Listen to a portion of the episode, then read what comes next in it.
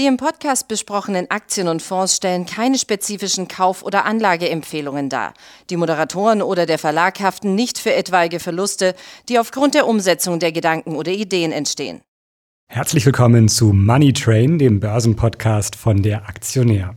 Ihr hört schon, ich bin nicht Martin Weiß, ich bin Marco Ohme und ich werde heute durch diese Podcast-Folge führen, aber nicht alleine bin ich hier. Ich habe mir einen Finanzexperten aus der Aktionärredaktion eingeladen. Fabian Stubin ist bei mir. Hallo Fabian. Hallo Marco. Ja. Schön, dass es jetzt auch mal in anderer Besetzung hier klappt. Ich freue mich auch. Ich darf mal hier Martin Weiß spielen und dich ein bisschen ausfragen zum Bankensektor steht in dieser Woche ja wieder im Fokus, weil, viele haben es bestimmt mitbekommen, der diesjährige Stresstest, Bankenstresstest der FED abgehalten wurde, beziehungsweise die Ergebnisse veröffentlicht wurden. Bevor wir da in die Details gehen, für alle, die es nicht ganz genau wissen, was dahinter steckt, verrat uns mal ein bisschen mehr. Was wird getestet? Warum wird es überhaupt gemacht? Ja, den Stresstest, den gibt's äh, in den USA eben seit knapp über zehn Jahren. Man hat nach der Finanzkrise äh, 2008, 2009, die ja durch ähm, eine Pleitewelle im Bankensektor auch ausgelöst und verschärft wurde, sich ähm, auf der Seite der Politik und der Regulierer danach natürlich Gedanken gemacht, ähm, wie man das Umfeld äh, bei der Regulierung anzieht, dass ähm, so etwas sich möglichst ähm, nicht mehr wiederholt. Und in den USA gibt es jetzt eben seit einigen Jahren diese Stresstests, äh, die für Großbanken jährlich stattfinden, wo man sich eben ansieht, ähm, wie würde sich das Eigenkapital insbesondere der Banken, aber auch andere Kennzahlen entwickeln in einem ähm, Wirtschaftsabschwungsszenario. Dieses Jahr beispielsweise ist man jetzt von einem Rückgang des Wirtschaftswachstums ähm, in den USA, also von einer Schrumpfung von 8 bis 9 Prozent ausgegangen, ähm, dass die Arbeitslosigkeit auf 10% sich mehr ähm, als verdoppelt vom aktuellen Wert jetzt oder auch einem starken Einbruch im Immobiliensektor, auch bei Gewerbeimmobilien. Das ist jetzt auch schon so länger die Angst in den USA, dass es da zu großen Einbrüchen kommt. Und dann ähm, schaut man sich eben an, welche Auswirkungen hat das simulierte Szenario ähm, auf die einzelnen ähm, Großbanken in den USA. Da sind auch äh, Töchter ausländischer Banken dabei, beispielsweise von der Deutschen Bank oder UBS, äh, die übernommene Credit Suisse jetzt, die ja zu UBS jetzt gehört auch. Und ähm, dann geht es da eben darum, wie stehen die Banken gerade beim Eigenkapital und auch sonst unter dem Strich nach so einem Szenario da. Sind die Banken dann noch stabil, überlebensfähig? Und ähm, das hat auch Konsequenzen dann für die Ausschüttungspläne der Banken, was Dividenden und Aktienrückkäufe in den darauf folgenden Quartalen angeht. Wir sprechen auch noch über ein paar Banken, so explizit auch über die Deutsche Bank. So ganz allgemein, wie viele Banken wurden, mussten sich diesem Test unterziehen? Dieses Jahr waren es jetzt eben 23. Ähm, also nur große Banken, da sind jetzt nicht exakt, diese kleinen genau. dabei. Ähm, es ist, äh, mag vielleicht jetzt auf den ersten Blick verwundern, weil er gerade im März durch die Pleite der Silicon Valley Bank, die ja eine kleinere Regionalbank war, eben ähm, dieser äh, Regionalbankensektor mit äh, kleineren und mittleren Banken in den USA in die Krise geraten ist. Diese Regionalbanken, die werden, die kleineren Banken, aber eben nur noch alle zwei Jahre ähm, untersucht und das war jetzt eben dieses Jahr nicht der Fall. Kann man dem Stresstest denn vertrauen? Also wie sicher sind jetzt diese Daten, die die Woche vorgelegt wurden? Ja, es gibt von der EZB beispielsweise ja auch solche Stresstests. Andere ähm, Notenbanken in anderen Währungsräumen führen das jetzt eben seit über zehn Jahren auch durch. Am Ende sind äh, es ja dann doch immer nur statische oder auch dynamische, wie auch immer, Simulationen. Und ähm, was jetzt äh, im März mit der Silicon Valley Bank passiert ist, das ähm, hat die breite Öffentlichkeit oder auch äh, Finanzbranche ja auch nicht auf dem Schirm gehabt. Also es, es bietet eine gewisse Sicherheit, aber natürlich keine absolute.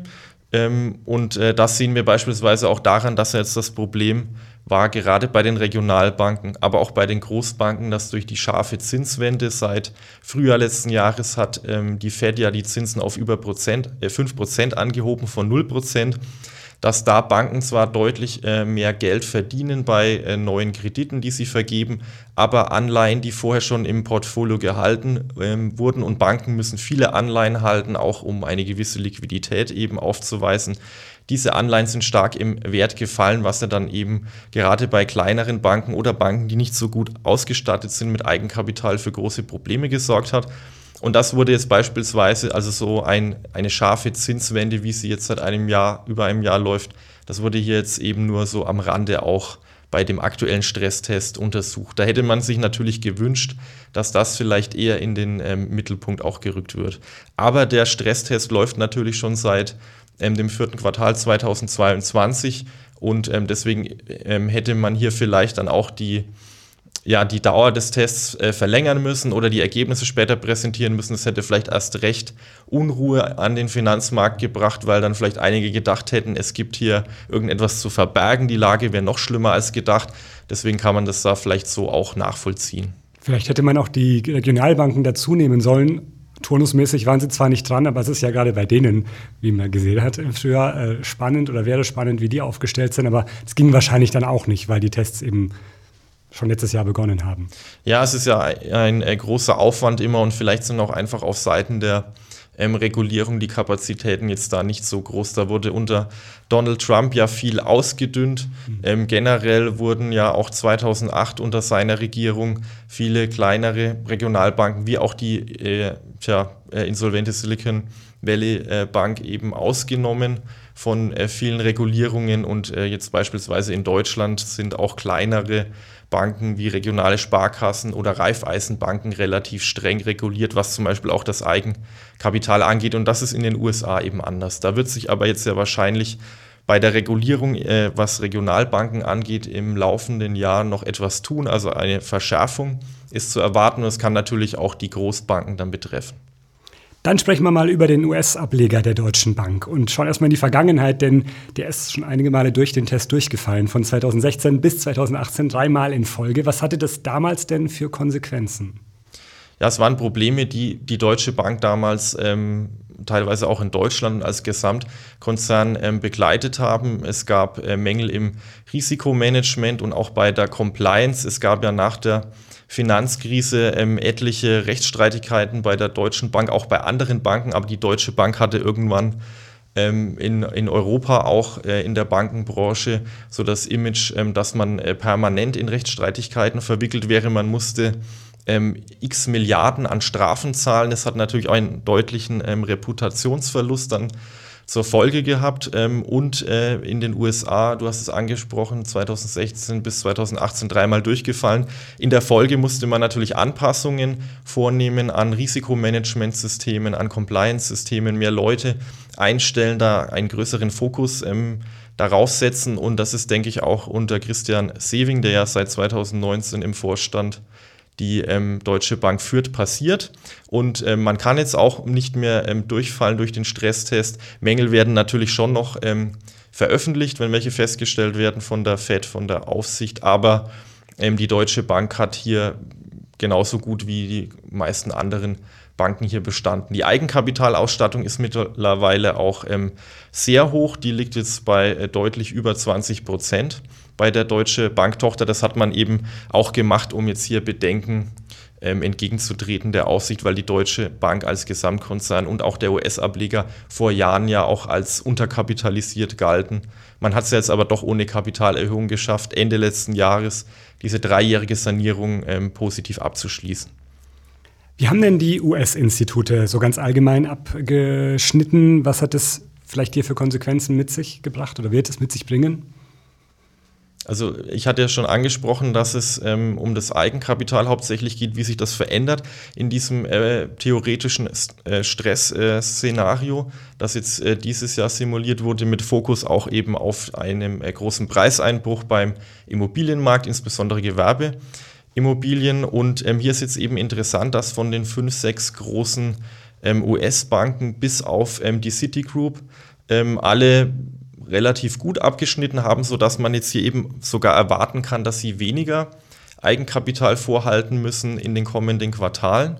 Ähm, den größten Effekt dürfte es bei Bank of America geben mit äh, über 2% oder zwei, also 200 Basispunkten, die man weniger Eigenkapital vorhalten muss. Allerdings gibt es jetzt noch den gegenläufigen Effekt, dass die ähm, Basel III-Regulierung, die internationale Bankenregulierung in den USA jetzt auch final endlich ähm, umgesetzt wird, wahrscheinlich im Laufe dieses Jahres. Und da ist damit zu rechnen, dass dann gerade solche international tätigen Großbanken eben mehr Eigenkapital vorhalten müssen. Aber jetzt für den Moment eben erstmal sehr positiv für alle Banken, abgesehen eben von der Citigroup und ähm, bedeutet dann eben auch, dass theoretisch mehr äh, Dividende ausgeschüttet werden kann an die Aktionäre in den kommenden Quartalen, mehr Geld für Aktienrückkäufe zur Verfügung stehen würde. Aber eben angesprochen jetzt schon ähm, aufgrund der Regulierungsverschärfung und weil ähm, das konjunkturelle Bild in den USA ja auch auf jeden Fall ähm, durchwachsen ist, dürften viele äh, Bank-CEOs hier vorsichtig ähm, agieren und äh, deswegen erwarten auch die meisten Experten jetzt nicht, dass es hier zu großen Sprüngen kommt. Ähm, heute am Freitag wird dann von den ersten Banken schon erwartet, ähm, dass sie nach Börsenhandelsschluss in den USA ihre Pläne für die Ausschüttungen eben veröffentlichen. Also zumindest kann das ab heute ähm, passieren laut FED. Ähm, aber wie gesagt, es kann auch sein, dass ähm, mehrere Banken eben auch einfach abwarten wollen, was sich jetzt da bei den Eigenkapitalvorschriften, ähm, der, bei der Regulierung jetzt noch ändert. Wir wissen jetzt zum Zeitpunkt der Aufnahme noch nichts Genaues. Exakt, ja. Vielleicht die Zuhörenden dann schon, je nachdem, wann ihr diesen Podcast hört.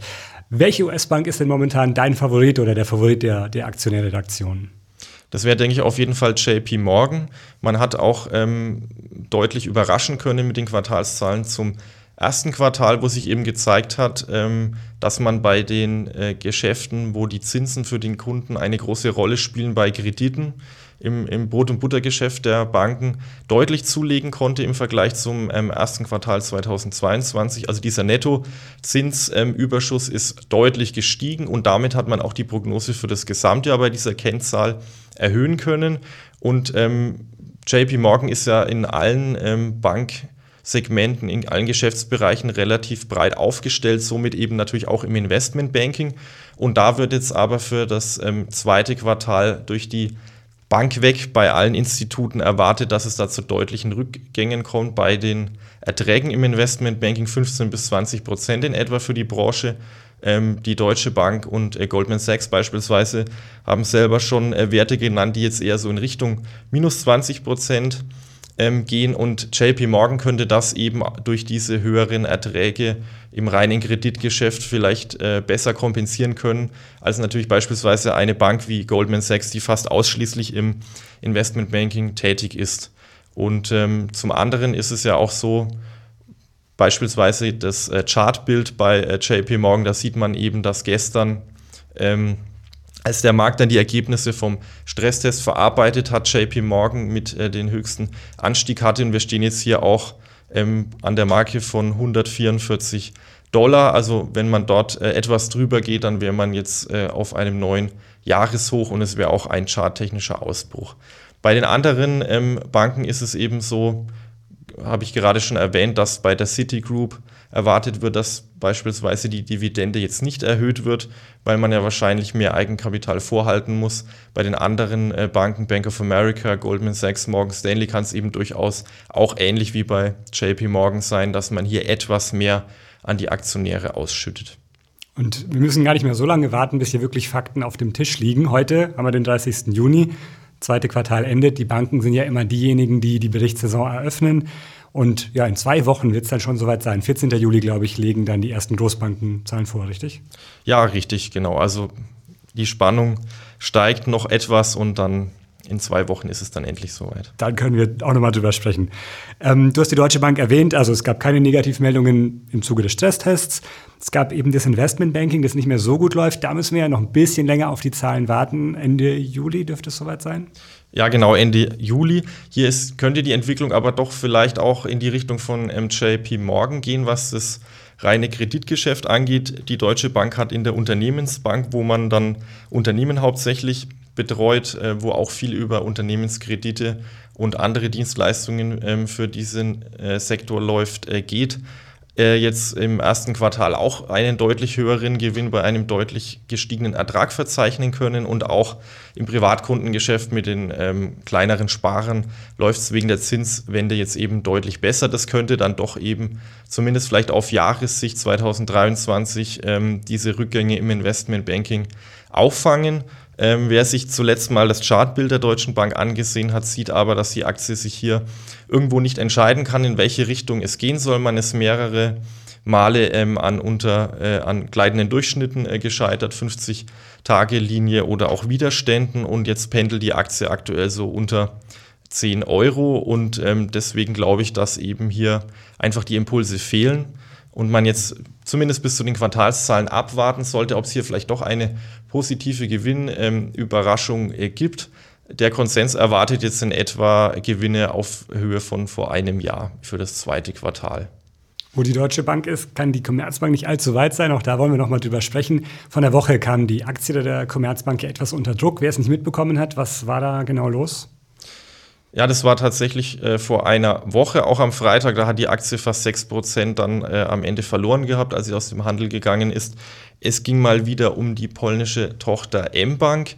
Ähm, kurz zur Einordnung, hier gibt es seit mehreren Jahren Probleme mit ähm, Kreditnehmern, die Hypothekenkredite vor über zehn Jahren abgeschlossen haben. Man hat damals in Polen bei vielen Banken dann ähm, solche langlaufenden äh, Wohnimmobilienkredite ähm, in Schweizer Franken angeboten, weil dort die Zinsen damals äh, deutlich günstiger, also niedriger waren als in der heimischen Währung, dem polnischen Slotty.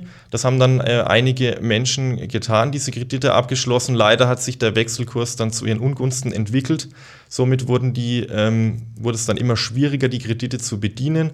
Und ähm, deswegen gibt es nicht nur bei der Commerzbank-Tochter M-Bank in Polen, sondern auch bei den meisten anderen großen Banken seit Jahren jetzt schon Rechtsstreitigkeiten, Probleme mit diesen Kreditnehmern, die bessere Konditionen auch schon bekommen haben, damit sie die Kredite bedienen können. Und jetzt ähm, gab es aber eben vor kurzem ein höchstrichterliches Urteil vom Europäischen Gerichtshof, der genau jetzt ähm, sich angeschaut hat, wie die Rechtslage bei diesen Krediten eben ist und es wurde jetzt bestätigt, ähm, dass bessere Konditionen eingeräumt werden müssen in irgendeiner Art und Weise und auch, dass möglicherweise eben Kunden ähm, sogar Anspruch auf Schadenersatz haben könnten, weil vielleicht auch eine Aufklärung nicht in dem Maße über die Risiken stattgefunden hat bei Kreditabschluss. Und das äh, hat jetzt dazu geführt, dass man weitere 340 Millionen ähm, Euro bei der M-Bank zurückstellen muss im zweiten Quartal, was bei der Commerzbank nach ähm, Vorstandsaussage eben in dem gleichen Maße zumindest den operativen Gewinn drücken wird. Was bedeutet, dass wahrscheinlich auch der Nettogewinn unter dem Strich geringer ausfällt, als es äh, der Fall gewesen wäre. Wir haben jetzt 1,7 Milliarden Rückstellungen ähm, für diese Schweizer Hypothekenkredite bei der M-Bank. Das sind also 70 Prozent somit dann aller vergebenen Schweizer ähm, Hypothekenkredite abgedeckt, aber es könnte eben im laufenden Jahr in den Quartalen 3 und 4 zu noch äh, weiteren Rückstellungen kommen. Der Vorstand hält jetzt aber trotzdem für die Commerzbank insgesamt ähm, daran fest, dass man deutlich mehr äh, Nettogewinn als die ähm, 1,3, 1,4 Milliarden, die man äh, 2022 eingefahren hat, im laufenden Jahr anpeilt. Äh, der Analystenkonsens ist jetzt aber bei knapp 1,9 Milliarden. Also da gab es in den letzten paar Wochen äh, eine deutliche Veränderung. Man war bei über 2 Milliarden gewesen. Das wurde schon so eingearbeitet, dass diese Belastung also im laufenden Jahr den Gewinn auch schmälern wird. Auf der anderen Seite ist es erfreulich, wir haben, äh, haben die Ausschüttungen bei der Commerzbank, da haben wir auch schon oft drüber gesprochen. Jetzt wurde seit 2018 äh, für das Geschäftsjahr 2023 diesen Mai mal wieder eine Dividende erstmals gezahlt. 20 Cent je Aktie sind etwa 3% Dividendenrendite. Und man hat einen Aktienrückkauf ähm, getätigt jetzt im äh, Juni, äh, Ende Mai, äh, den laufenden Juni von 122 Millionen Euro. In dem Volumen hat man eigene Aktien zurückgekauft und hatte auch schon angekündigt, dass man im zweiten Halbjahr, sofern die EZB zustimmt, als Aussicht muss sie da ihr Okay geben, einen zweiten Aktienrückkauf anpeilt, der dann deutlich signifikant war, das äh, Wording höher sein könnte als diese 122 Millionen Euro. Und ähm, das könnte dann bedeuten, was auch ja ähm, die Prognose hergibt und der Vorstand anpeilt, dass die Ausschüttungsquote, also wie viel vom Gewinn an die Aktionäre über Dividenden und Aktienrückkäufe zurückfließt, von 30 Prozent für 2022 dann tatsächlich jetzt im Geschäftsjahr 2023 die 50 Prozent erreicht. Und die Dividende ähm, müsste dafür Geschäftsjahr 2023 23 und auch Aktienrückkäufe sind ja dann immer ein Jahr nach hinten verschoben. Also die Dividende, die nächstes Jahr gezahlt wird für dieses Geschäftsjahr, die müsste ja dann auch deutlich steigen über diese 20 Cent die Aktie. Das ist auch äh, zu erwarten, sollte jetzt die wirtschaftliche Entwicklung nicht einen kompletten Strich durch die Rechnung machen. Und das ist eben jetzt hier der große Unsicherheitsfaktor bei der Commerzbank wie auch bei der Deutschen Bank, weil jetzt der IFO Geschäftsklimaindex von Anfang der Woche oder auch Freitag vor einer Woche die Daten zu den europäischen Einkaufsmanager-Indizes eben äh, weiter zurückgegangen sind, was eben ein rezessives, also Absch Wirtschaftsabschwungsszenario bedeutet. Aber die Commerzbank ähm, und auch die Deutsche Bank mittlerweile sind beide gut kapitalisiert. Die Commerzbank hat mehrere Milliarden überschüssiges Kapital über der regulatorischen Vorgabe und davon könnte man ja äh, dennoch einen Teil ausschütten, wenn man eben nicht viel mehr für Kreditausfälle eben zurückstellen muss.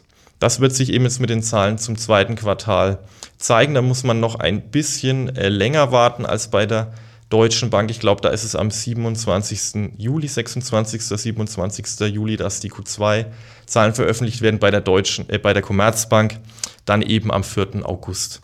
Aber hier, ähnlich wie bei der Deutschen Bank, wenn man äh, den Mut aufbringt, kann man durchaus bei Schwäche eben noch kleinere Positionen akkumulieren. Ja, und spätestens, wenn die Zahlen dann vorliegen von den US-Banken und den deutschen Banken, stehst du hoffentlich wieder hier und informierst uns darüber, wie es gelaufen ist im vergangenen Quartal. Wir können auch darauf hinweisen, dass wir auch ein Video-Interview heute geführt haben. Da war jetzt inhaltlich einiges deckungsgleich, aber wir haben auch über italienische Banken gesprochen. Das hört man dann exklusiv, wenn man auf deraktionär.tv geht oder den YouTube-Kanal eben von der Aktionär besucht. Da sieht man uns dann auch. Und die Charts, was wahrscheinlich Auf jeden Fall. ist. Gut, Bis dann danke bald. ich dir erstmal für den Moment. Fabian, danke euch fürs Zuhören. Bis zum nächsten Mal.